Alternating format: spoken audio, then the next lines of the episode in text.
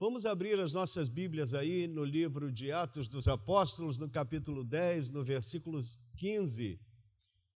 E foi o versículo que Antônio nos passou aí, nosso irmão Haroldo, que são coordenadores do, dos, dos nossos PGs aqui em Irajá. E e nós vamos ler esse texto que é o tema da nossa mensagem, né?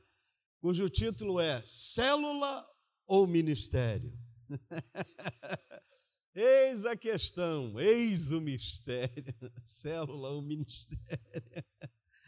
Mas, meus irmãos, não tem nenhum mistério, né? A coisa é muito objetiva. Então, vamos ler o texto que está aí ó, em Atos 10, 15 nos diz assim: pela segunda vez a voz do Senhor falou a Pedro, né?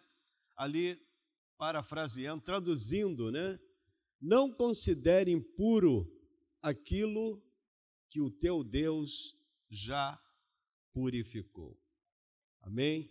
Senhor, continua falando conosco. Nós te pedimos em nome de Jesus. Então, meus irmãos, este versículo, na realidade, ele faz parte de um contexto, né? Se a gente for analisar os versículos do capítulo 10 anteriores, Deus aqui está ordenando a Pedro que vá na casa de uma pessoa nova convertida, né? Porque Deus havia alcançado o coração deste homem. E este homem era o centurião Cornélio, que era responsável pela, pela corte italiana, como é chamada aqui, né? Ele era responsável por essa corte específica lá no Império Romano, uma centúria. E esse homem, ele era muito importante dentro do Império Romano. Mas, contudo, ele era um homem gentio, né? na sua origem.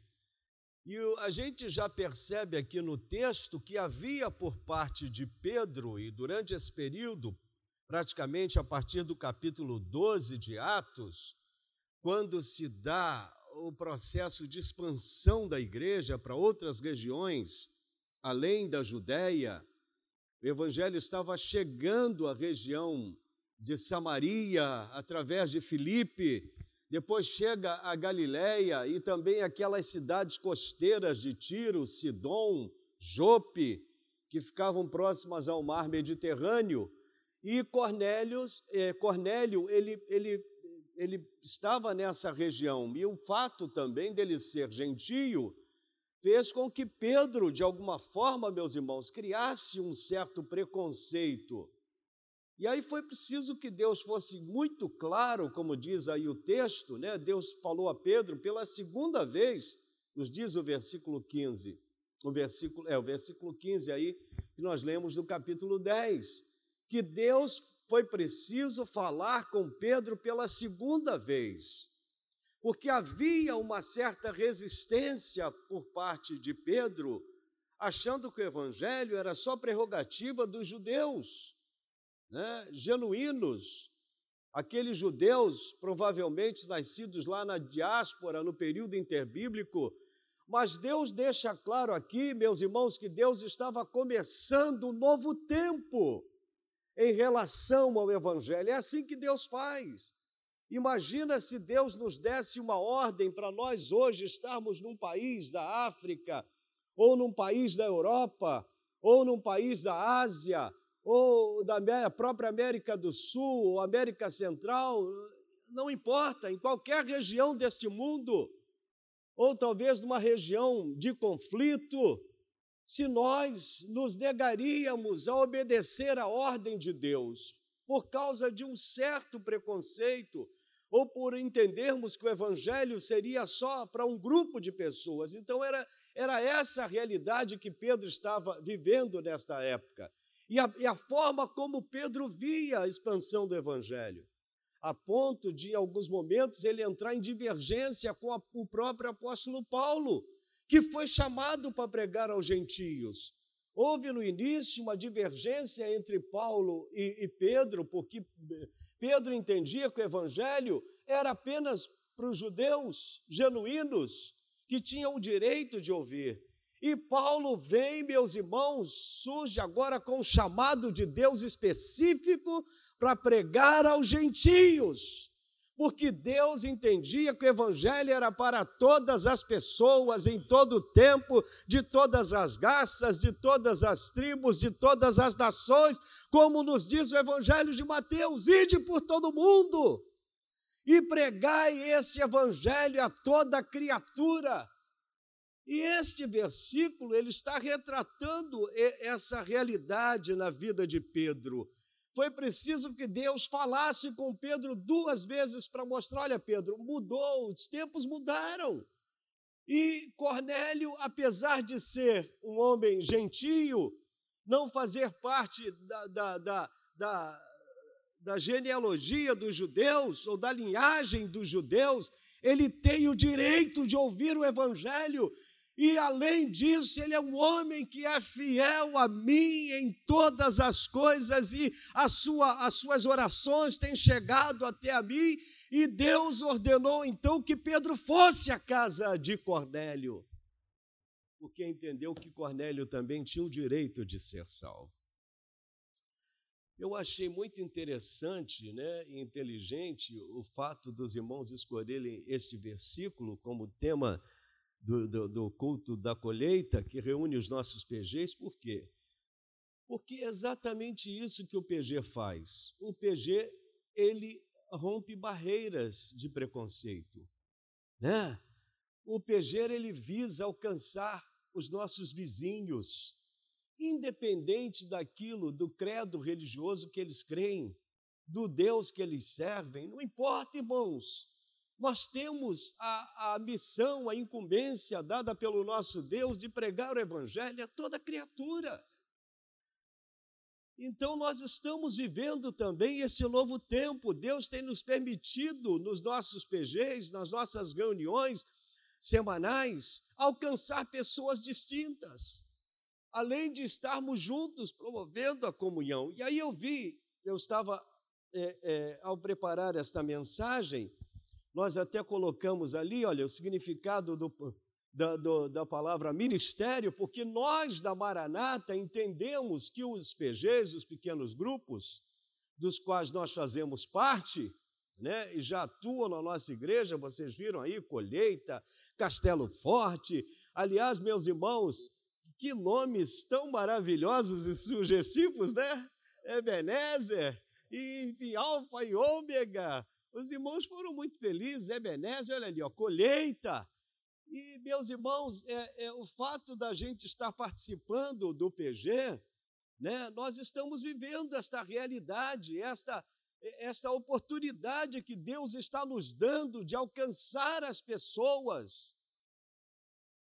E nós colocamos aí o significado da, da, do termo ministério e nós da Maranata entendemos que, que os PGs são ministério, embora nós respeitamos aquelas igrejas que atuam através de célula. A célula não tem nada de errado.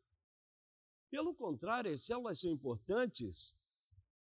Uma das maiores igrejas do mundo hoje é a igreja na Coreia do Sul, né, do pastor Paul Yang-shu, que tem quase, hoje deve estar em torno de quase 300 mil pessoas que fazem parte desta igreja. Pastor Paul Yang-shu, Igreja do Evangelho Pleno, como é chamada a igreja.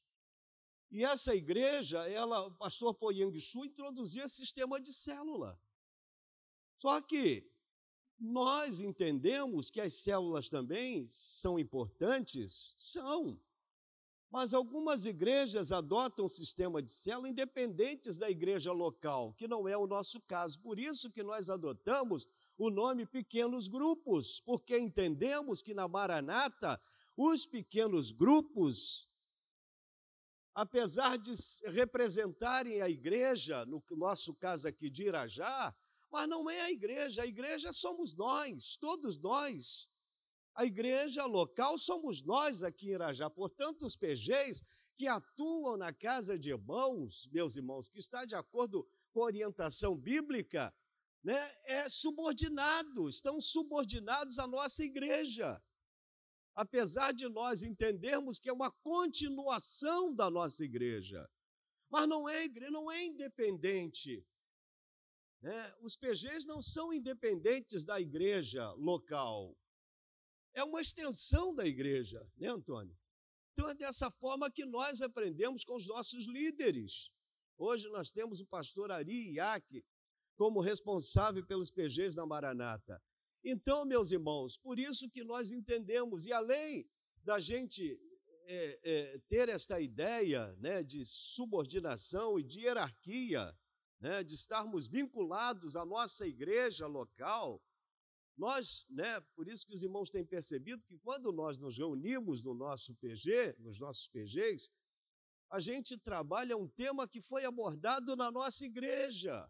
Por quê? Justamente para criar esse vínculo de subordinação. É importante, nós estamos vinculados a uma igreja, nós não trabalhamos independentemente.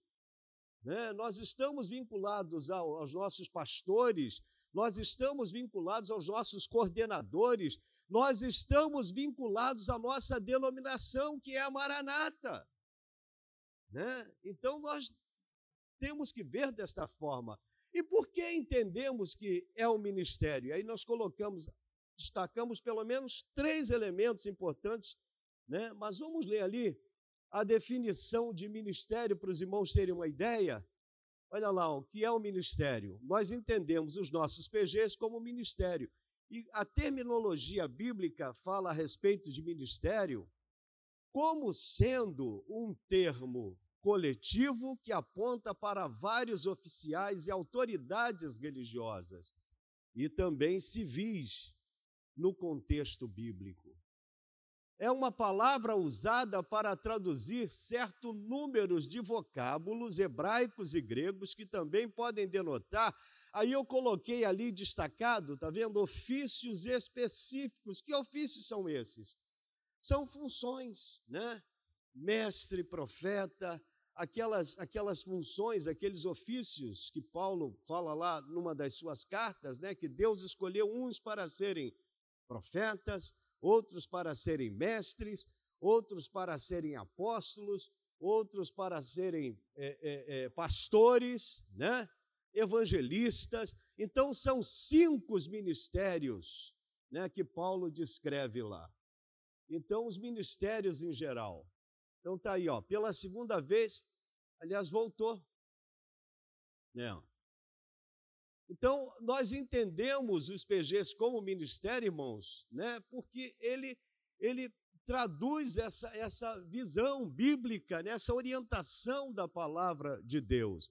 Olha lá, e ele mesmo concedeu uns para apóstolos, outros para profetas, outros para evangelistas, outros para pastores e outros para mestres. Então, esses são os ofícios ministeriais né, que Paulo descreve aí na carta aos Efésios. Então, é por esta razão que nós entendemos o nosso PG como ministério, porque ele desenvolve atividades que fazem parte da vida da igreja. Nós vamos ver aqui, né?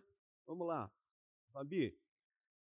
Então, traduzindo o ministério, no, no, por exemplo, olha lá, ele se aplica tanto ao hebraico como ao grego. No hebraico é mecharet, alguém que assessora pessoa de alta categoria. Então, os PGs, na realidade, ele exerce um assessoramento né, à liderança da igreja. Nós assessoramos o próprio Deus no sentido de alcançar vidas, de promover a comunhão, de estudar a palavra, de compartilhar o amor de Deus. Então, nós prestamos uma, uma, uma espécie de assessoramento, porque o sentido literal da palavra ministério no hebraico, olha lá, ó, alguém que assessora a pessoa de alta categoria. Vê se coloca aí, por favor, Fabi, aquele texto ali de Êxodo que está ali, que serve de referência para a gente, Êxodo 24, versículo 13. Olha ali, ó. Moisés se aprontou juntamente com Josué, seu auxiliar. Em outra tradução, diz que Josué é serviçal. Meus irmãos, de Moisés. É alguém que está servindo a Moisés. E aí o texto diz: E subiu o monte de Deus. Mas esse texto nos chama a atenção justamente para um ministério que era exercido por Josué, ao lado de quem? De Moisés. O líder aqui é Moisés, a quem Deus escolheu, a quem Deus chamou, a quem Deus vocacionou. Mas Moisés não estava sozinho nessa tarefa, ele tinha alguém lhe auxiliando, que era quem? Josué. Quando Moisés cumpriu, vocês estão lembrados, quando Moisés cumpriu a, a, a, a tarefa de conduzir o povo né, até a terra de Canaã, ele passou o bastão em seguida para Josué, porque Deus não permitiu que ele entrasse. A função dele, a missão dele era ir até o Monte Nebo, dali avistar a terra e passar o bastão para Josué, porque ele tinha um auxiliar. Deus havia escolhido para Moisés alguém que estaria ao seu lado. A exemplo de Elias, que foi tomado num redemoinho né, de fogo, e Deus já estava preparando um auxiliar, ou alguém que substituiria Moisés, que ia dar oh, perdão, a Elias, que era Eliseu.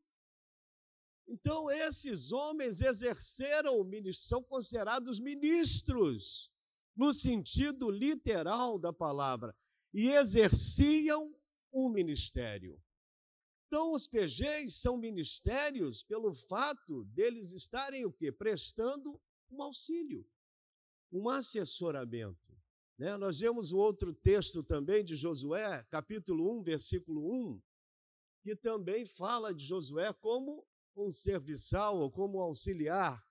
Olha aí, depois que Moisés, servo do Senhor, morreu, o Senhor falou a Josué, filho de Num, auxiliar de quem? De Moisés, dizendo. Então o texto destaca essa função né, de Josué, que era auxiliar de Moisés. E aí nós vemos aí o termo no hebraico, né, sendo definido, o que, que ele significa? E significa também algum cortesão, ou seja, alguém que corteja, alguém que está sempre pronto para servir. Ou os auxiliares dos sacerdotes e levitas também era considerado um ministério. Então, o que vocês estão exercendo, né, esse trabalho que nós participamos dos PGs, é um ministério nesse sentido. Por quê? Porque nós prestamos, né, é, ajudamos é, o sacerdócio da igreja, a gente dá continuidade, a gente firma verdades, a gente estabelece verdades ali nos nossos encontros semanais na casa desses irmãos. Então, nesse sentido, está aí, ó, o PG é um ministério. E no grego nós vemos várias outras palavras traduzidas no grego que representam também ministério. É o caso diácono, né? É, que é servo. Nós vemos também o peretes, né? que é um remador, de, olha lá, ó, de nível, não é remador de destaque, não, irmãos. É remador que ia lá nos porões do navio é isso que o grego traduz como ministério. Alguém que trabalha, um trabalho braçal às vezes, né? Mas vai ter a sua recompensa certamente, porque Deus vai recompensar. Então, o ministério, ele se aplica lá no grego, a palavra ministério, aqueles remadores que ficavam na parte mais inferiores do navio, né? Lá remando, eram pessoas extremamente preparadas. Então é nesse sentido. E leu é, doulos também, né? Doulos, que significa servo, inclusive a gente vê um navio doulos aí, né? Tem um navio doulos que é, é, prega o evangelho no mundo todo, roda o mundo todo. Eu já tive a oportunidade de estar no Doulos quando eles estiveram aqui no Rio de Janeiro. É uma coisa linda o navio. Né? Empresários evangélicos montaram né? E, e, e, vão no mundo todo, irmãos. Eles entram praticamente em todos os países e vendem livros evangélicos, pregam o evangelho, promovem congressos, promovem palestras, e é um trabalho lindo. Doulos, no grego, significa servo, também é um ministério. Leutorgóis, no Novo Testamento, essa palavra, ela recebe uma ampla aplicação, em consonância com a ideia do sacerdócio universal de todos os crentes. Então, quando nós estamos participando do PG, nós estamos participando de um ministério da nossa igreja. Né? Nós estamos ali para servir. E vocês não veem que um tem o prazer de servir o outro? Né? Então, nós estamos exercendo esse ministério. Alguém traz uma coisinha no quebra-gelo, né? e a gente saboreia. Está aqui, alguém tem o prazer de servir. é muito bom. Então, é essa ideia aí, né, traduzindo rapidamente para vocês. Mas nós destacamos aqui três elementos importantes, meus irmãos, como resultados dos nossos PGs. O que que o nosso PG promove? Vocês falaram aqui, a Adriana mesmo falou aqui, comunhão, né? É, discipulado, é exatamente o que eu coloquei ali. Alguns irmãos mencionaram. Então, o primeiro elemento importante, meus irmãos, na atuação dos PGs, olha lá, é a edificação da igreja. Os PGs foram criados para trazer edificação à igreja. Porque vocês têm percebido que o domingo, às vezes, é insuficiente para a gente sair daqui, né, levando algum conhecimento para a nossa vida. Então, os PGs é um momento em que a gente compartilha mais próximos uns dos outros. É um momento em que nós compartilhamos, oramos uns pelos outros. É um momento em que nós estudamos a palavra de Deus e todos têm a oportunidade de compartilhar a sua, a sua visão, a sua ideia. Eu vejo esse versículo assim, e a gente, inclusive, faz através de perguntas e respostas, né? Que é, meus irmãos, muito importante esse método de perguntas né, e respostas, porque promove o crescimento. Então, a edificação, olha lá, é a, é a primeira coisa que acontece através do PG. O PG visa edificar a igreja, ou seja, criar raízes fincar raízes, vencer barreiras, vencer preconceitos, vencer a indiferença, vencer a apatia, vencer, meus irmãos, a distância. O que seria da igreja se não houvesse encontros como esse nos lares? Aliás, essa foi uma das estratégias que Deus usou lá no livro de Atos, quando a igreja começou a ser perseguida e não foi mais permitido a igreja pregar ao ar livre, pregar nas sinagogas. A igreja foi, meus irmãos, buscando outros caminhos. E uma das formas que a igreja viu como é, é, é, para promover o crescimento entre os irmãos era estar de casa em casa. Então, o pejeiro é bíblico, nasceu no livro de Atos. O que nós fazemos é bíblico. Por isso, meus irmãos, que nós temos sido abençoados, não apenas aqui em Irajá, mas nós ouvimos testemunhos das nossas igrejas, dos nossos pastores falando do que Deus está fazendo nos nossos PGs, porque o PG é um lugar em que a gente está ali na casa dos irmãos compartilhando, e é bíblico, porque nós estamos nas casas, né? E isso de fato Deus tem nos permitido vivenciar. Então, a edificação da igreja, e essa edificação, nós, ela, ela vem através de quê? Do estudo da palavra. Na medida em que nós estudamos a palavra, meus irmãos, ela nos envolve. Ela consola quem está triste. Ela reanima quem está desanimado ela traz alegria àqueles que estão tristes, ela faz ver caminhos novos. A palavra de Deus, quando é compartilhada, meus irmãos, acontece algo extraordinário no nosso meio, nas nossas vidas, na medida em que nós compartilhamos esta palavra.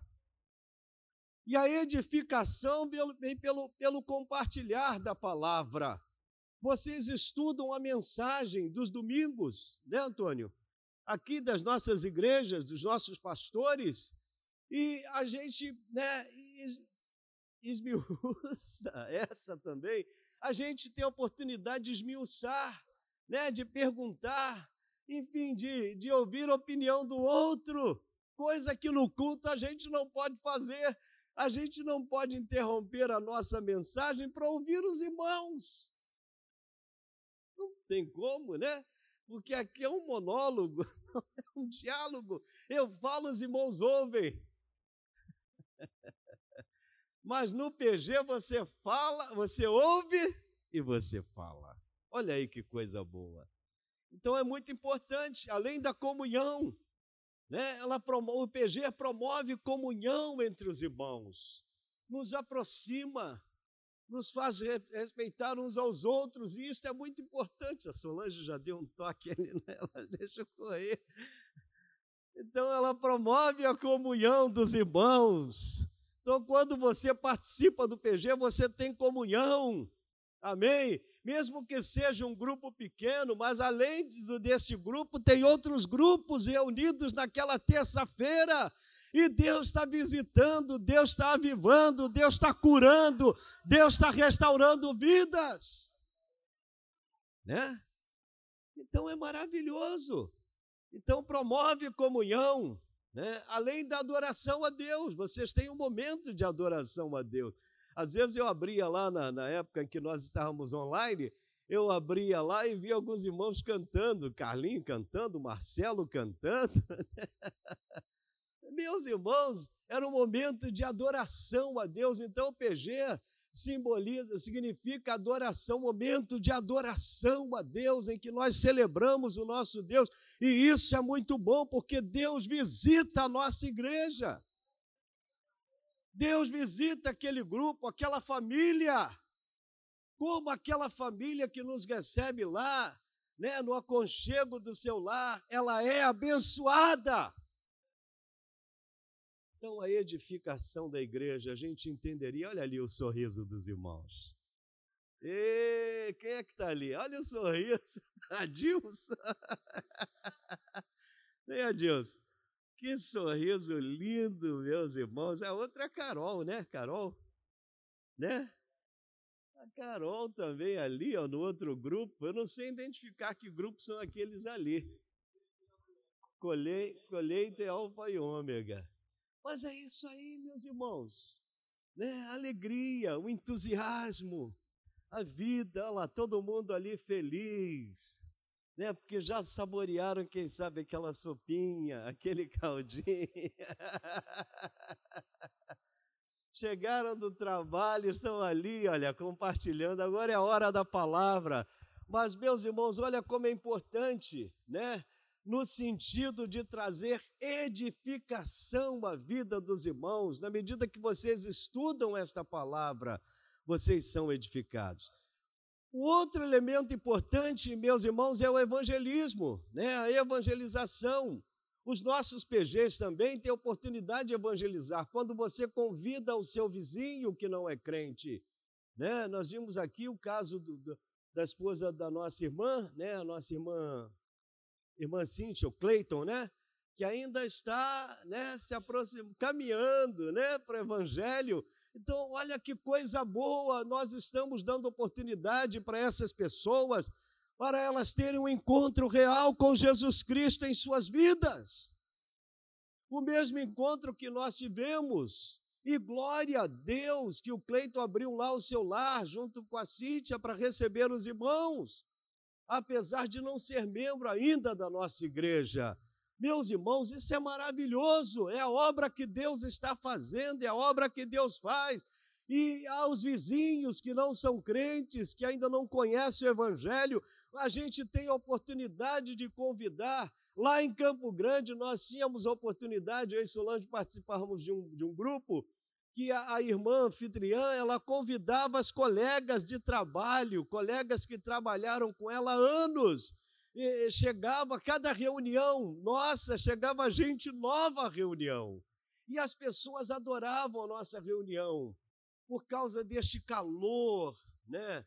Desta, desta coisa gostosa que é a comunhão dos irmãos, né? o respeito, o carinho que você tem pelos outros, você se preocupa, qual é o seu problema? Nós vamos orar, Deus vai te abençoar, Deus vai te dar vitória. A pessoa está vivendo um drama e ali ela tem oportunidade, meus irmãos, de abrir o seu coração e colocar aquilo que ela está vivendo.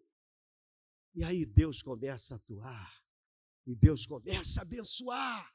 Então PG é um momento de evangelização. Olha lá, ó. Marcos 16, 15 nos fala desta verdade. Coloca aí, por favor, Fabi. Marcos 16, 15 nos fala acerca né, deste propósito. E disse-lhes o Senhor: vão por todo o mundo e preguem o evangelho a toda criatura. Marcos 16, 15. Nós vemos também Mateus 28, versículo 22, me parece, e aí, 28. Atos 20, 20 também fala da importância do evangelismo. Então, o PG, meus irmãos, é um instrumento de evangelização que a igreja possui. Você se aproxima dos seus vizinhos, você tem a oportunidade de convidar as pessoas da sua rua. Vocês sabem que jamais deixei de anunciar o que fosse proveitoso e de ensinar isso a vocês publicamente e também de casa em casa. Então é bíblico, né? Tem base bíblica as nossas reuniões de PG. Então a igreja se reunia, nós vemos aí, nós colocamos ali. Volta para o slide aí, por favor, Fabi. Nós vemos esse texto também de 1 Coríntios. Olha lá, ó nós colocamos ali, ó, a igreja na casa de Priscila e Áquila, que era um casal lá que residia em Éfeso, né? Eles abriam a sua casa para receber os irmãos. Então, meus irmãos, olha, esse trabalho de, de pequenos grupos é antigo, desde lá dos primórdios da igreja, desde o nascimento da igreja. Com a perseguição, a igreja passou a se reunir também na casa dos irmãos. Então, além de trazer edificação, PG, ele promove a evangelização, é oportunidade de você compartilhar Jesus com os seus vizinhos, né? de você falar de Jesus para os seus vizinhos. E, finalmente, o PG também, olha aí, a gente colocou mais dois grupos ali, ó. não colocamos os demais grupos, mas colocamos dois grupos ali. Está ali o Jorjão à esquerda, né? Me parece ali Ebenezer, e aqui o Ed, né? Na, Paulo Monteiro ali, ó, e Helena, tá lá o grupo, ó. Então, meus irmãos, é isso aí, irmãos que se prontificaram a nos receber em seus lares. Né? Quando recebem vocês, recebe a mim e o pastor Xavier também. Apesar da gente não estar lá, mas a gente se sente também, né? É, sendo recebido por vocês carinhosamente. Então, além da edificação, além da evangelização, os PGs também nos trazem, por ser também considerado ministério, eles atuam também no discipulado. E o que, que é o discipulado? Né? O texto nos diz aí, de Mateus 28, né? o discipulado cristão em geral, Lá em João 12, 26 também nos fala da importância do discipulado, né? Então, esse discipulado é muito importante, é a continuação, é no PG que você vai continuar, né? Dar continuidade. E aquelas pessoas que são é, novas convertidas, né, Gilma? Como tem trabalhado aí o nosso encontro com Deus, pastor Saulo, meus irmãos, promove esse, esse discipulado, né?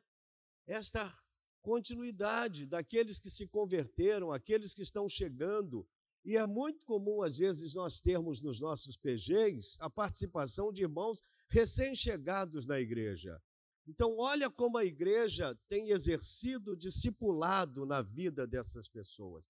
E o que é o discipulado? É você reproduzir quem você é. Eu sou Maurício. Quem você é? Você é o Antônio. Quem você é, companheiro? Você que chegou aqui agora. Seu Rafael.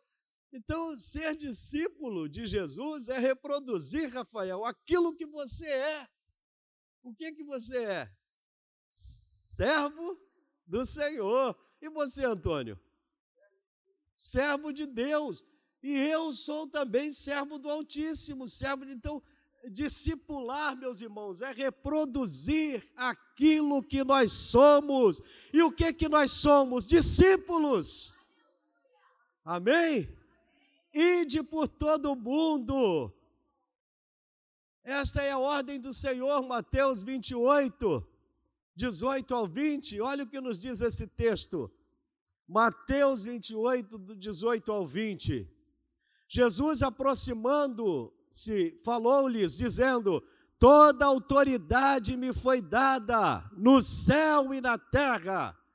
Ide, portanto, e fazei discípulos de todas as nações, batizando-as em nome do Pai, do Filho e do Espírito Santo, versículo 20, ensinando-os a guardar. É o que o PG faz, é ensinar. Nós não aprendemos tanta coisa boa nas nossas, nossas reuniões, às terças-feiras. Olha quanta coisa que vocês já aprenderam, né? Por exemplo, recentemente aprenderam aí que Deus, né, apesar dos pesares, Deus nos ama, né?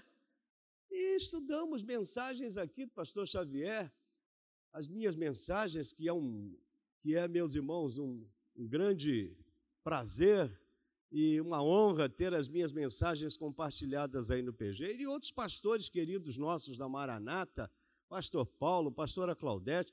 Então, meus irmãos, é essa a função do PG também, promover o discipulado, né? Discipular, olha lá, que é importante. Nós vemos também João 12, 26. Coloca aí, Fabi, para a gente fechar. Ensinando-os a guardar todas as coisas que vos. Se alguém me serve, siga-me, e onde eu estou, ali estará também o meu servo, o meu discípulo. E se alguém me servir, o Pai o honrará. Então nós temos a certeza de que o Senhor está conosco nas nossas reuniões, né? Porque o que nós estamos fazendo, meus irmãos, é proclamar este evangelho, é compartilhar a palavra de Deus. E não há coisa mais preciosa nesta vida, neste mundo, do que compartilhar a palavra de Deus.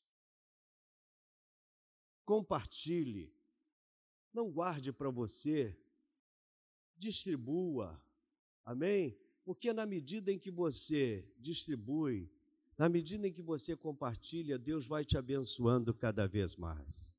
É a parábola dos dois mares. Enquanto um retia, o outro jogava água para fora, né? O mar da Galileia. E o mar morto guarda a água. Então, não há vida no mar morto. É por isso que é morto, porque a água do mar morto, ela não ela só retém, é verdade, é como se fosse um buraco, um fosso, né? E a água fosse jogada ali, e o grande mistério é que aquela água, ela não evapora. Mas, meus irmãos, a água do Mar Morto não vai para lugar nenhum.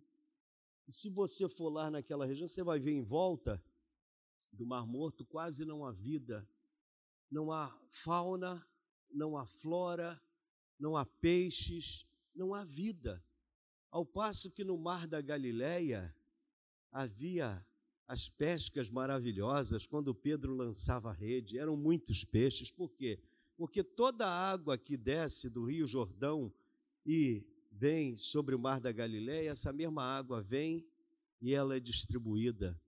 Então, seja o Mar da Galileia na sua vida, distribua aquilo que você tem recebido, compartilhe o amor de Deus, não deixe de participar do PG, amém? Deus tem te dado esta oportunidade, participe, procure um próximo à sua casa, e esteja ali porque ela tem sido importante na edificação e tem sido importante os nossos PGs na edificação, na evangelização e, finalmente, na, no discipulado. Amém? Reproduzir aquilo que somos em Jesus. Ide, portanto, fazendo discípulos no grego. O nosso texto diz ide e fazei, mas no, no original diz ide fazendo. Fazendo, ação contínua. Então, aonde você está, você está tendo a oportunidade de fazer discípulos de Jesus. Não são seus, não. Não são nossos, mas de Jesus. Amém? Que Deus nos abençoe, meus irmãos. Em nome de Jesus. Participe. Amém? Do PG. Em nome de Jesus. Não deixe de participar.